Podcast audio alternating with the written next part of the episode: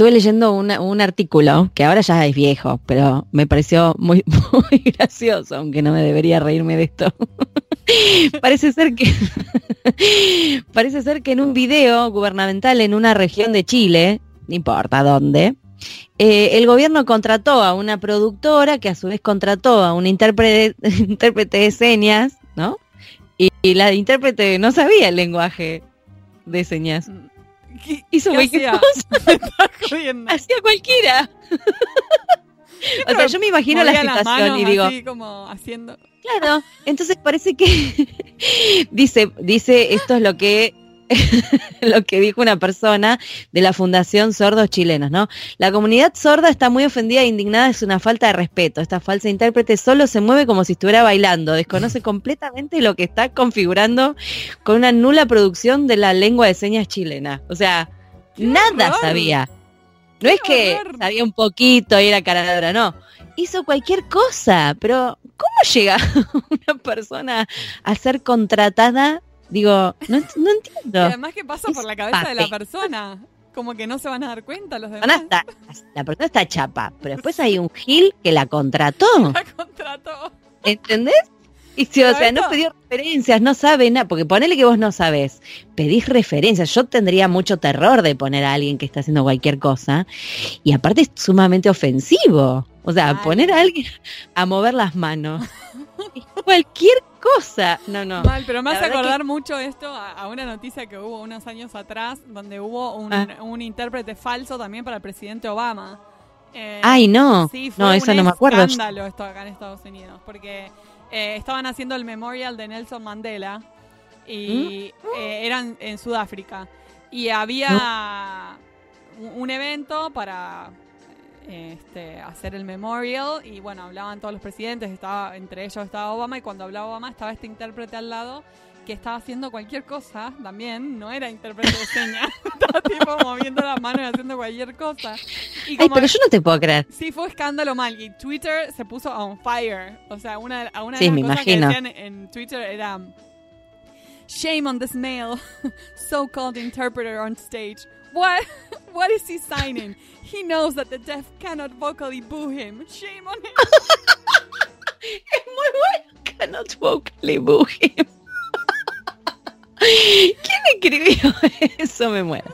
Igual tiene razón. Después otro claro. Twitter.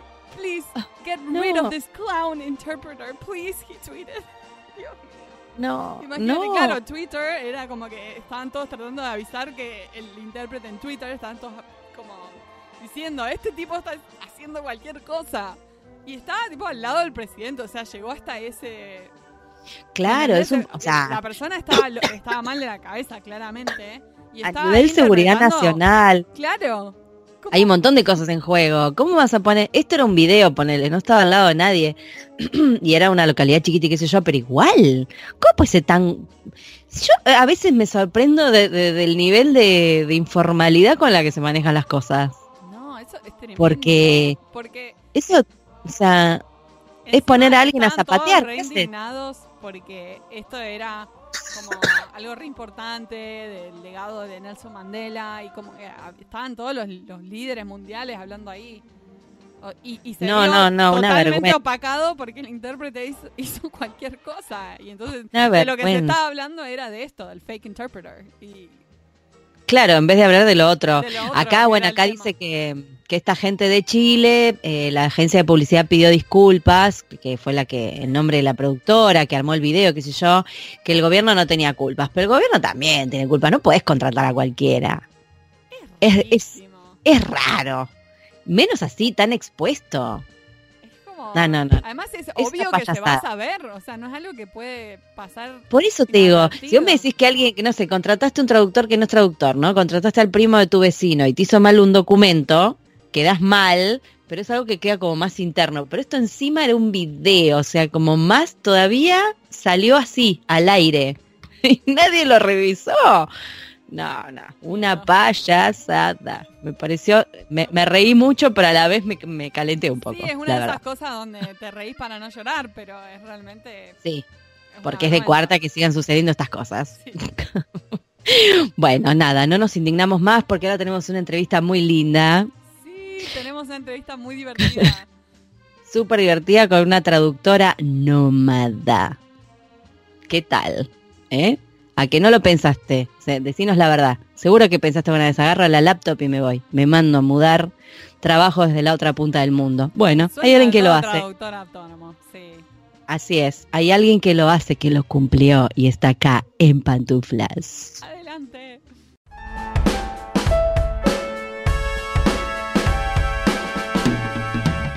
Tenemos el agrado de entrevistar a Elisa Orellana Jun. Ella es traductora y revisora de inglés y español, especializada en turismo y, hospitalidad, entre otras. Hija de un español y una estadounidense, su trayectoria de traductora nómada digital se veía venir desde pequeña.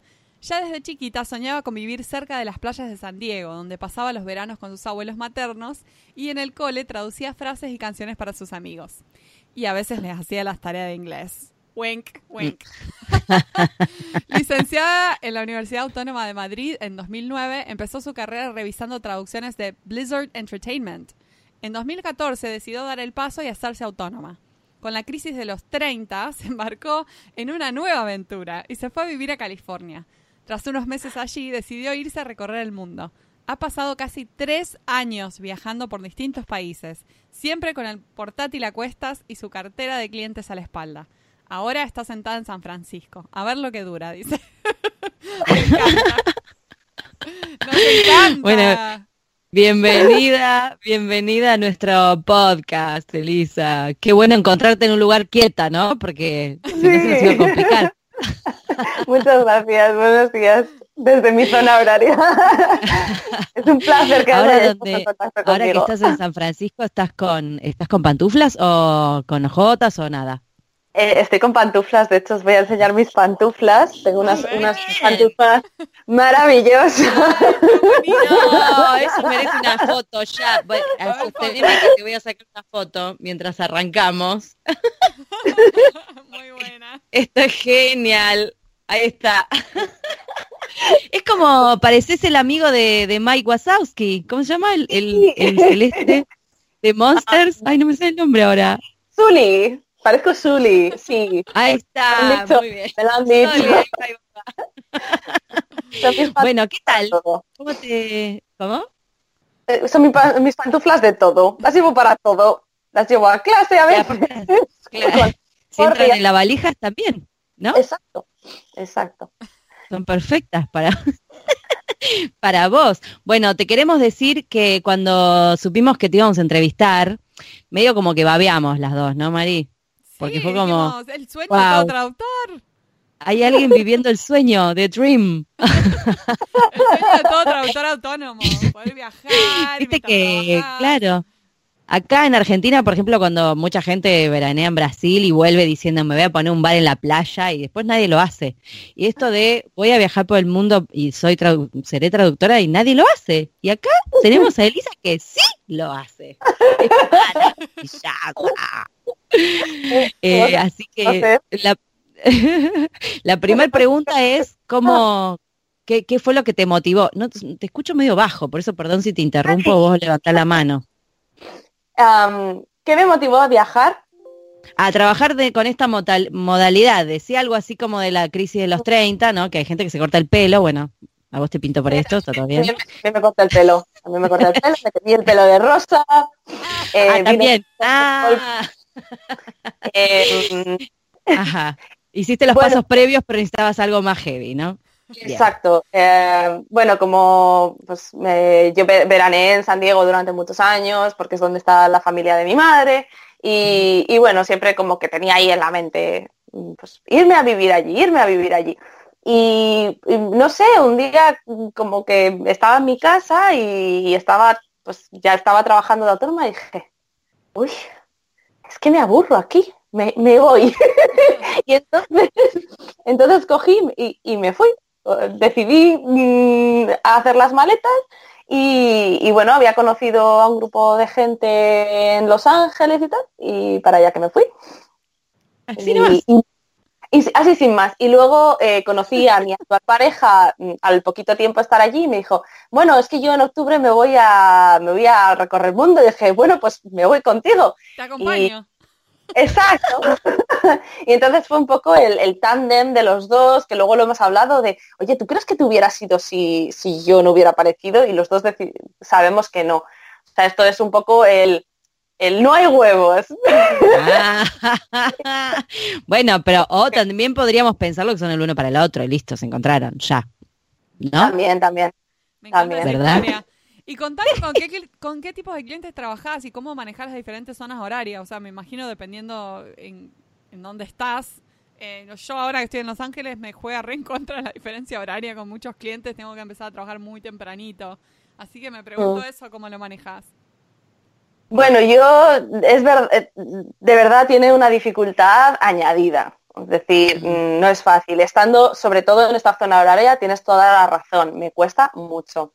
Eh, trabajo con, algunos clientes directos que he ido haciendo con los años, que han aparecido a través de, pues, contactos de otros traductores eh, que pues, han dado mi, mi, contacto, porque yo hago mucho hacia el inglés, entonces como que soy un buen, soy un buen ah. asset. Y, luego con agencias, con agencias españolas sobre todo, que es con las que tenía así un poco más de, tirada. Y ellas, estas agencias como que ya han trabajado conmigo muchos años y pues bueno, como que me aceptan estos cambios de horario, ya me conocen, les hace mucha ilusión. Nueve años, nueve años, nueve horas ahora con España. Claro, es difícil. un montón. un montón. Sí. Muchísimas. Entonces hay veces que, es verdad que, hay, que, hay, algunas agencias tienen mucha paciencia y todavía me mandan cosas y yo siempre intento sacarle el mejor, el mejor partido. Entonces, cuando yo estoy en esta zona horaria, les digo, bueno, pero cuando a ti te llega algo a las 6 de la tarde que necesitas a la mañana siguiente, yo estoy ahí. Yo estoy ocho horas por delante. Y cuando estoy en zona horaria, cuando estoy en, nueve horas antes, em, les digo, bueno, pero es que aunque tú me lo mandes, o sea, yo, yo te puedo preparar las cosas y tengo más tiempo, pero bueno, no te preocupes porque también al final de tu, al, final de mi día yo todavía estoy disponible y tú me puedes mandar cosas nuevas y luego tengo toda la mañana para trabajar. O sea, a mí lo que me gusta es trabajar en la misma zona horaria que mis clientes. Creo que no te convendría, tal cual. En realidad tenés más speech para cuando estás en otra. Tengo speech para todo. claro. Tiene, debe tener en la agenda, debes tener en la agenda anotado. Cuando estoy en tal lado digo tal cosa, cuando estoy en tal otra digo tal otra. ¿Cuáles son las ventajas? Siempre, siempre enfocándose en las ventajas. Está muy bien. Exacto, claro, claro.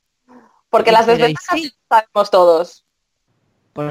desventajas siempre, siempre hay, o sea, sobran. Así que mejor pensar en las ventajas. ¿En qué lugares estuviste? Contanos y cuáles te gustaron más, por cualquier razón, la que vos quieras. Eh, uy, pues eh, mira, empezamos por un poco por el sureste asiático, he estado en Tailandia, en Camboya, en Vietnam, he hecho así algunos días en Singapur y, cuando acabamos, esto es un recorrido de tres años, eh, también hice Europa, viajamos un poquito por Europa, más visitando amigos, visitando gente, yo viví en París durante año y medio, estuvimos en París eh, pues viendo amigos, viendo la ciudad, eh, Berlín, Varsovia, mm, Londres y, luego pasamos por Oriente Medio, estuve viviendo en Israel seis meses, tres y tres, y, eh, también estuve en, Estambul. Y de mis ciudades favoritas está Estambul. Me pareció una ciudad más, me pareció mm, increíble. Tel Aviv me gusta mucho. Yo sé que, que bueno, pues que hay conflicto con, con, pues a los que nos gusta Israel y todo eso, pero es verdad que bueno, que, todo tiene un contexto. Eh, claro, Entonces la ciudad es maravillosa, eh, es como estar en, Berlín, eh, porque tiene una, pero, pero Berlín, pero en caliente, o sea, es decir, es todo, todo es vegetariano, muy, como que hay mucha diversidad cultural, mucha, mucho arte. Entonces, pues bueno, pues claro, depende del contexto en el que te metas. Y mm, Berlín también me gustó mucho. Y, es que al final eh, todas las ciudades se parecen y no. Entonces, pues bueno, también es con quién te encuentres. Entonces, pues en Tailandia tenemos muy buenos recuerdos porque tenemos muy buenos amigos a los que nos hemos encontrado allí, que no necesariamente son de Tailandia. Pero, pero, bueno. Justo coincidieron. Exacto. Entonces, pues al final es un poco con quién estás y, qué, recuerdos formas. Entonces, pues bueno, pues es como una... es difícil elegir. Sí, Sí, debe enriquece ser la muy difícil. experiencia. Con quién estás enriquece la experiencia totalmente, porque es con Sí. quien compartir esas experiencias, es todo. Exacto. Sí, tal cual. Es como que le hace, es otro viaje, ¿viste? Lo hace sola o, o, mm, qué sé yo, que con alguien que, que te conoces de otro lado, que compartís otras cosas. A mí me intriga un poco si en algún lugar tuviste como más problemas para laburar. Por ejemplo, no sé, conectarte o lo que fuese, qué sé yo, concentrarte, porque a veces depende de uno para. ¿no? Pues hubo de todo. Es verdad que hubo, hubo problemas de, de conexión, de, ay Dios mío, no tengo, no tengo wifi, no tengo datos. Claro. Y eso ha sido más en, en zonas europeas, donde el- el, eh, las conexiones están más capadas, más, más restringidas. Es decir, en, en Tailandia todos los hostales tienen wifi, mm, el wifi funciona, es verdad, pues que mm, si tienes que utilizar una aplicación una tradu- de traducción en internet es más complicado, pero bueno, también es complicado cuando lo hacía en España, entonces no pasa nada. Eh, y luego de difícil concentración cuando hemos estado en hostales, en general, Mm. en cual, y, y no tienes una, una habitación con un, pues, un despachito o una mesita, y entonces tienes que estar en, el, en la cafetería, ¿no? Y, y eso es una, una locura porque la gente no entiende que estás trabajando, entonces se te sientan, hablan contigo, ¡ay, qué haces! ¿Y a quién traduces? Y entonces, claro, te dan conversación y tú, No, no, no, no. Otro día charlamos, claro. me, pon- me ponía los cascos y los dejaba sin música, pero por lo menos tenía los cascos. Como y así para que entiendan que no te tenían que hablar ahí. Exacto. Fuck off, decían los, las orejas. La mala onda de los. claro, porque me imagino, o sea, no sé, alguna alguna vez trabajé desde afuera y es medio, yo creo, igual me hago me hago como catadora de cafés cuando es así. Voy como saltando de un lugar al otro, pero es difícil porque estás en un lugar li, qué sé yo, no sé. Eh, Vos por a ahí mí cuando me te pasaba en a China también, cuando, Ah. cuando yo estuve viajando en China, eh, el- había restricción en cuanto a las páginas web a las que podías entrar. Había mucha Ujú. restricción en cuanto a eso. Entonces ese, ese era un freno eh, cuando querías, no sé, investigar un tema o lo que sea. Sí. Yo eh, no he tenido ese problema porque es verdad que en todos los sitios en los que hemos estado he podido entrar en todas las páginas, eh, pero sí que he oído hablar de ese problema. Lo, lo- lo más raro, más raro que he hecho ha sido eh, trabajar en un autobús, en una, en una- pero, pero en una camioneta, no era ni siquiera un autobús grande, era como una camioneta eh, utilizando los datos del móvil. O sea, conectada el Claro. A los celular, datos del claro. Sí, y claro, entre en- eh, eh, dando bandazos por, por, por, pues, que estaba pues, por una carretera en Camboya, perdida de la No, no, no, no, me imagino que eso no iba muy derecho además, como no te agarraban motion sickness. Un poco, pero estaba intentando concentrarme en el ordenador porque el- había algunos insectos en el autobús. Ay, Entonces, no, no, no, no, Ah. No, yo me muero ahí nomás, de la impresión. yo también estaba ahí de... Y, y mi chico, No, "No, no. tú concéntrate en el trabajo, tú, tú ponte a trabajar. No, yo no puedo. No, no, yo, yo no podría. ¿Ves? Ese sería el único problema. Creo que en una zona de guerra trabajaría más tranquila que llena de bichos. No, no hay manera. Insectos, insectos, no, no. Non-negotiable. No pasé mal, ¿eh? He hecho muchas estupideces por, por esta cosa que tengo con los bichos. Tremendo. Muchas estupideces, hasta de cerrar la, cerrar la puerta de mi habitación porque me cayó una cucaracha voladora y cerré la puerta y la dejé la cucaracha durmiendo en la cama y yo me fui a dormir al sillón. He hecho esas cosas. o sea que imagínate. Nah, Sí, sí, sí. no, sí. señor. Bien, eso para mí está en tu top 5 de lo más difícil que te pasó. Sí. Elisa, y contame qué, qué es lo que te dicen cuando decís que sos traductora. ¿Qué es lo primero que te dicen? Eh, Como saben, nosotros hablamos mucho de que hay poca por ahí información sobre la, la profesión. Y entonces hay mucha Ajá. confusión. La gente no termina de entender qué es lo que estás haciendo, no lo toma en serio. Eh, ¿qué- ¿Hubo algún lugar en particular donde sí te entendieran mejor, por ejemplo, lo que, lo- a lo que te dedicas? ¿O todavía ves que hay como mucha confusión de man- internacionalmente? Pues yo creo que internacionalmente hay menos confusión, creo que la gente lo va teniendo más claro. Lo que pasa es que eh, yo tengo la, la gran suerte de no tener ningún acento cuando hablo inglés. Entonces la gente te mira muy confundida. Te dices, soy traductora y te dicen, pero ¿cómo Ah, eres traductora? ¿De qué? claro, ¿de qué?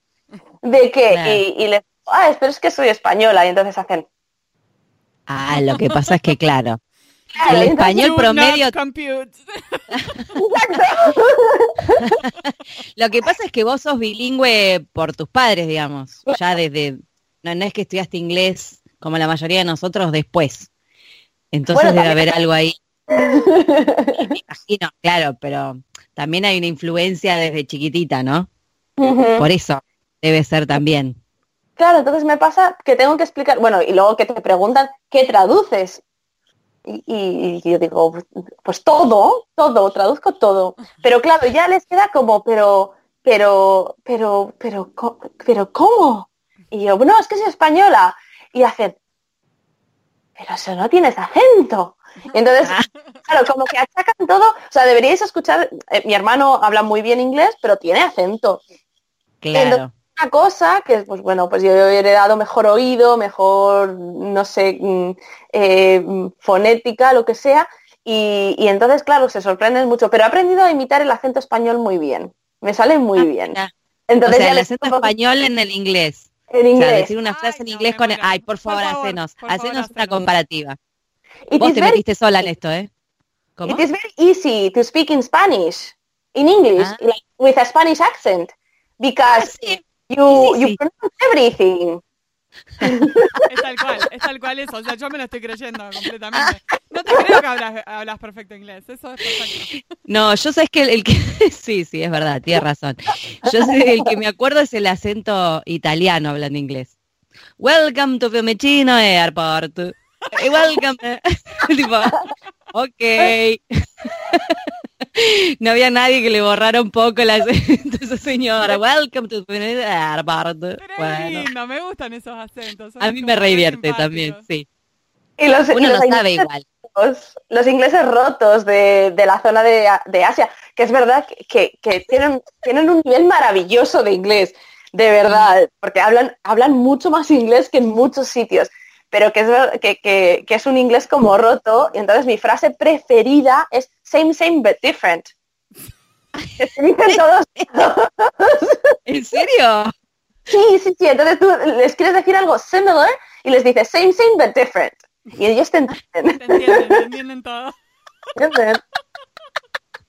Pero eso no lo había escuchado nunca. Es buenísima. Y la usas, ¿eh? Te digo yo que la usas. Y la gente entiende. Yo me la guardo, ¿eh? O sea, si la Sí, llego a sí. necesitar, La tiro. O sea, On it. qué gracioso. Y acá, bueno, vamos, volvemos, vamos a retomar el camino de lo serio, por favor, porque ya estamos llegando a la pavada, te lo explicamos, ¿viste? Al principio, que nos vamos, nos vamos de tema. ¿Cómo te organizás cuando estás viajando? O sea, ¿tenés algún método de organización para vos, con tus cosas, con el laburo? Uf, ah, me gustaría decirte que sí, que me organizo súper bien, pero en realidad, en realidad soy un poco desastre. Entonces, es verdad que tengo, tengo una agenda que me he creado, que tengo un Excel donde tengo pues los detalles de los proyectos que tengo que entregar, que tengo, qué cantidad tengo que hacer cada día. eh, pero cuando estoy viajando es complicado. Es verdad que, que no somos mucho de hacer turismo todo el rato, entonces pues a lo mejor programamos una excursión por la mañana, una excursión por la tarde. Y entonces eh, en esas horas pues yo me, me organizo. Pero, pero tengo mucha suerte y entonces trabajo cuatro o cinco horas al día y ya está. Claro. Vale, yo no, bien. no, no, no, claro. Eh, ¿Te Está cuesta, bien, ¿Te porque- cuesta desconectar? O sea, cuando estás viajando, eh, cuando estás paseando y, y haciendo algo de turismo, ¿estás chequeando todo el tiempo el celular? O... Yo hago eso, por eso A te pregunto. A veces, a veces miro el correo, a veces miro el correo, pero no me cuesta nada desconectar. Bien. Nada, nada. Bien. Bien, Muy bien, sé. qué suerte, qué suerte Mm. tiene. Pero, pero, pero, por ejemplo, solo me llegan proyectos importantes para el día que tengo un vuelo, por ejemplo. O sea, Siempre. no, La ley de Murphy, sí. total. Entonces, pues bueno, intento estar ahí eh, atenta y pues contestar y decirles, oye, que estoy en el aeropuerto. Y es verdad que mis clientes son todos muy comprensivos y nadie ha dejado de escribirme porque un día no pudiera eh, contestar. Pero no tengo, no tengo problema en desconectar. Muy bien. Y está muy, está muy bien, está muy bien. Contanos cómo surgió tu especialización en turismo. O sea, ¿fue cuando comenzaste a viajar que dijiste, ah, esto es lo mío? ¿O surgió antes, cuando estabas estudiando ya sabías que era lo que te gustaba? No, de hecho surgió a, raíz de viajar, a raíz de pues ver un poco de páginas, de pues ser un poco yo misma la turista. Decidí que, bueno, pues que, pues que claro, que, yo tenía mucho que aportar, que pues que mi opinión, pues en cómo se traduce una cosa u otra, pues puede ayudar a que mm, gente, pues sobre todo de nuestras edades, eh, sea capaz de eh, sentirse identificado con el texto, de saber eh, qué traducir, cómo traducirlo. Entonces, mm, creo que la experiencia y luego porque me hace mucha ilusión, porque a veces de repente te llega algo y estás traduciendo pues algo en Tailandia y a lo mejor he estado y es como, ¡Ah, qué guay, y, revivo el viaje otra vez. Y entonces es una, cosa bonita. Pero, verdad especialización principal era eh, jurídica, o sea, ah, que tenía un poco nada que ver.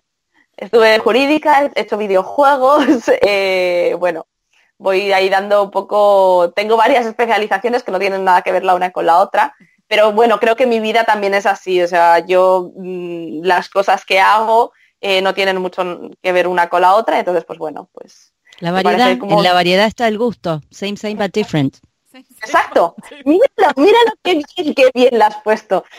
Qué bien que lo usé. Tenía miedo de quedar como Joey diciendo mal la frase, ¿ves? Pero no, la dije bien. Menos mal. Eh, acá en tu bio eh, contás de tu experiencia como revisora en Blizzard Entertainment. ¿Nos contás qué hacías? ¿Cómo fue esa experiencia? Sí, eh, esto fue justo al salir de la carrera y Blizzard Entertainment es una empresa de videojuegos y tiene una sede en París. Entonces, en la sede en París están todos los equipos de localización. Entonces, entre esos equipos de localización hay uno de español y el equipo de español estaba buscando eh, nuevos traductores. Eh, hice las pruebas de traducción, hice las entrevistas y pues expresé mi, pues, mi gusto por la revisión. Y entonces la, jefa por aquel entonces mm, se le debió iluminar la bombilla y dijo, hmm, vamos a hacerle una prueba de revisión a esta chica. Y entonces eh, le gustó, le gustó que, había encontrado cosas, que, a lo mejor había detalles que, me había saltado, pero que, había encontrado cosas en las que ellas no habían caído. Entonces, pues me mm, entré en el equipo como principalmente revisora. Entonces, lo que me dedicaba es a revisar eh, los textos antiguos que, todavía estaban en el juego, pero eran un poco el legacy, eh, para encontrar los errores, porque ellas ya no volvían sobre esas traducciones, esas traducciones estaban, y lo que querían era pues un, revamp. Y exacto. Entonces, esa fue mi, mi, tarea durante el tiempo que estuve allí y luego eh, bueno, al tiempo empecé a traducir en, uno de los proyectos, pero bueno, siempre eh, con la tarea de revisión, porque a mí revisar siempre me ha encantado. Wow. No, una experiencia, debe haber sido una experiencia espectacular. Estaba leyendo el otro día que Blizzard es una de las empresas em, que mejor está vista para trabajar. Eh, salió como en Forbes Magazine, como 100 em, ¿Ah, Best Place to Work to work at, eh, estaba Blizzard como una de las empresas. Como que se, nota, sí, que, se que tratan muy bien a los empleados y además el trabajo debe ser fascinante. Sí, es verdad que hay veces que hay mucho trabajo y hay veces que no, pero, pero bueno, cuando le tienes que echar 14 horas, pues sabes que es una época cortita y pues bueno, pues que son, que son, es lo que tiene ese tipo de, traducción, que, que, es en el último momento y todo. Sí, que nos pasa a todos igual, creo que con la mayoría de las cosas. A veces estás hasta el cuello una semana y después no sabes qué hacer con tu vida, ¿no? Porque de repente no tenés nada que hacer. este, bueno, es la vida, es la vida del translator. Te lo dije en español, ¿viste? estoy aprendiendo un montón. Mari, ¿le vas a hacer la, Sí. le vas a hacer la pregunta del millón? Bueno, esa es Creo nuestra- que nuestra pregunta del millón. nuestra pregunta del millón. ¿Qué es para vos ser un traductor exitoso? Hmm. Chan, chan, chan. ¿Qué, qué? Yo creo que, que mm, tener una... Uf, qué difícil es esa pregunta. Mira, te voy, a, Ah, te voy a- ¿viste? te voy a tranquilizar con el hecho de que no hay respuestas incorrectas acá, porque el éxito Ah. es algo diferente para cada uno, así que Es este, es como, es una pregunta muy, ¿viste? Es difícil. Parece repava y no, no lo es.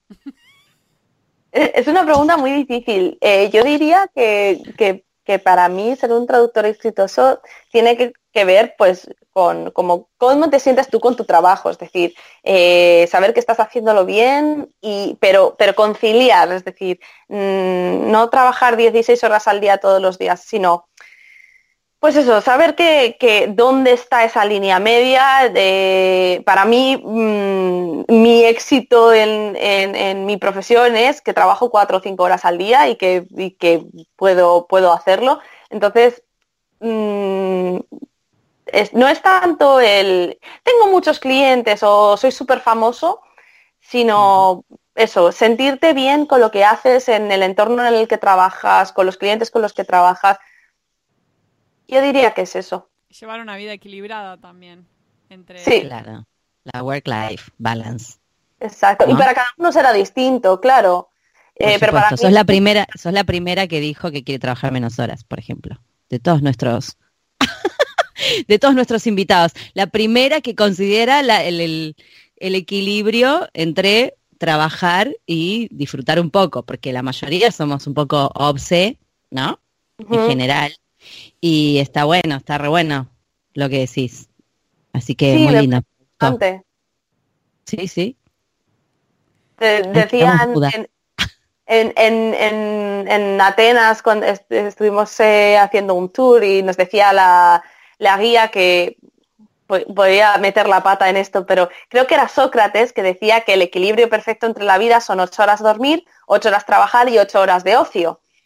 Entonces, pues, y, y, y claro, y preguntaba a la mujer, "Mm, ¿quién hace esto? Y yo. El. Y estás- Ella era la única.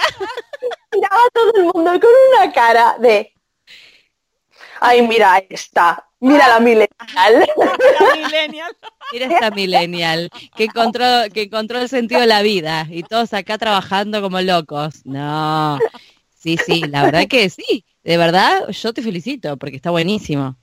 Lo, voy hacia ese lugar. Algún día llego. Capaz que llego a los 60 por ahí. Pero voy a llegar. Llegar.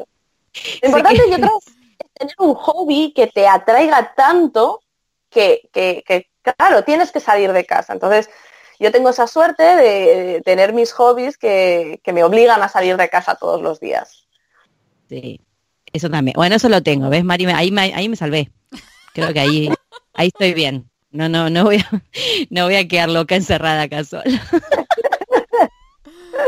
Bueno, Elisa, Ay, muchísimas gracias por venirte con nosotros. Fue una entrevista muy divertida. Nos encanta lo que haces. Que seas una traductora nómada es buenísimo.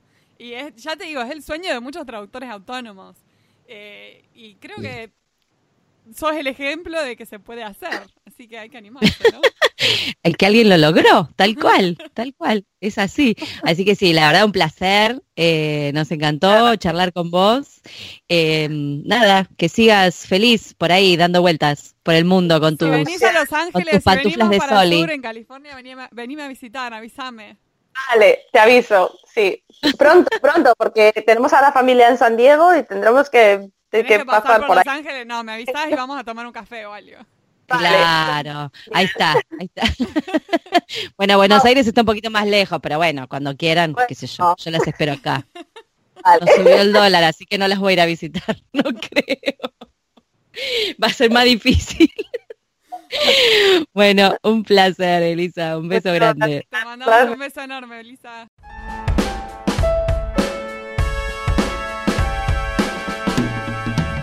Este fue un nuevo episodio de En Pantuflas. Podés encontrarnos en la página en-delmediopantuflas.com y suscribirte a nuestro podcast desde iTunes, Podcast Addict o la tienda de podcast que más te guste. Prohibida su reproducción en el territorio de la Argentina, traducciones, las pantuflas de flamenco son mías. Y las de tigres son mías.